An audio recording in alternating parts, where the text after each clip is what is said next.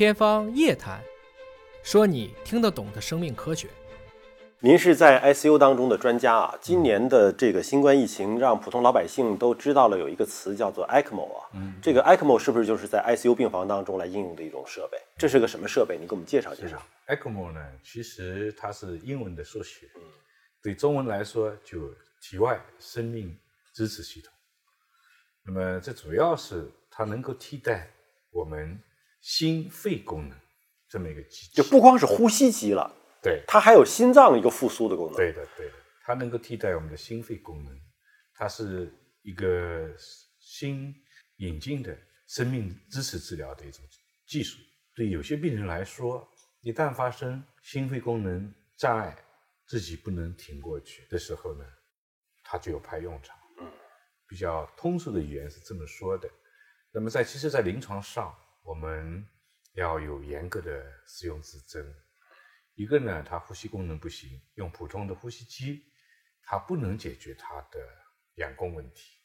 第二呢，他比如说循环不稳定，他的心功能不好，那也可以考虑用它来做一个支持。所以它能够替代我们心肺功能。那么这讲的心肺功能呢，是指疾病状态下我们的心肺功能受到损害，一时没办法恢复。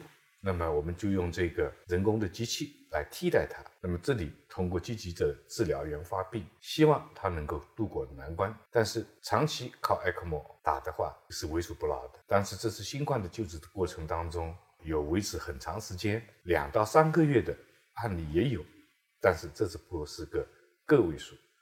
那这个新技术的使用呢，最关键的一个问题，让我们对危重患者。的救治，尤其伴有心肺功能障碍的这种患者的救治，赢得了机会，赢得了时间。所以在这次新冠的重症患者救治的过程当中，ECMO 的救治团队发挥了极大的作用。也就是说，他是在给救治医生去赢得一些救治的时间。因为我觉得，通过您说能够替代我们的。心脏和肺在体外支持我们的话，我理解这不就是一个起死回生的机器吗？因为病人如果去世，往往是因为心脏的衰竭、呼吸的衰竭，对吧？心跳停了，不呼吸了。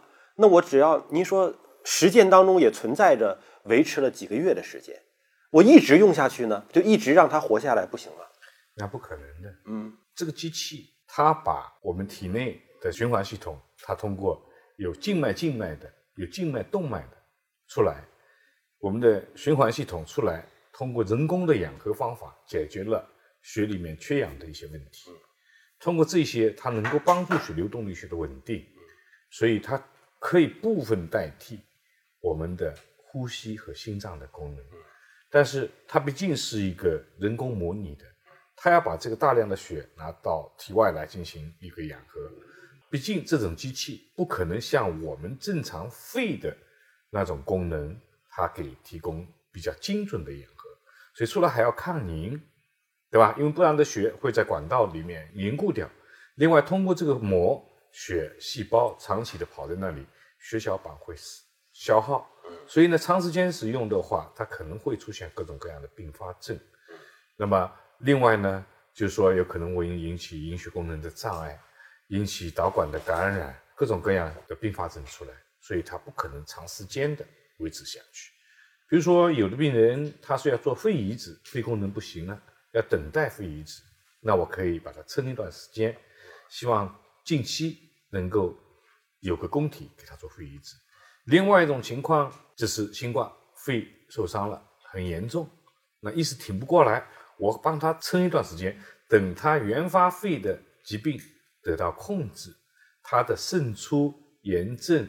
这些被吸收了，这样康复起来了，那我这个机器可以慢慢撤下来。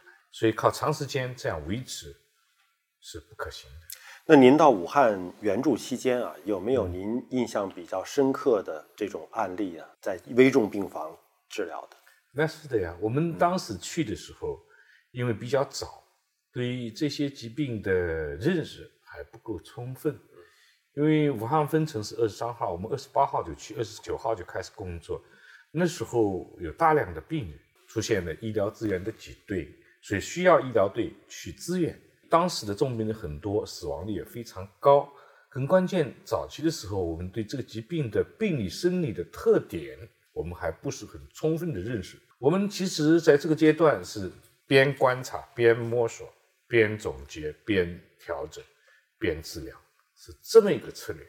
当然，那时候国家也正好是发布第四版，后来的三个礼拜，等于从第四版、第五版、第六版、第七版，前两天才更新到第八版。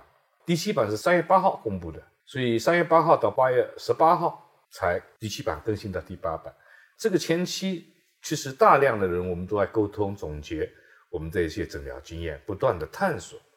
所以早期的时候碰到一些危重病人，我们真的因为是个新发传染病，我们以前大家都没有经验，其实大家都不是专家，我们是从来没看到过。当然我们有自己的一些危重病人的救治的经验，所以结合这个病人的特点。我们在摸索出当时的这种特点，总结出当时的经验，大家互相的交流，那么形成了方案。当然，方案也不一定是成熟，所以从第四版、第五版、第六版、第七版，就二十天当中不断的更新。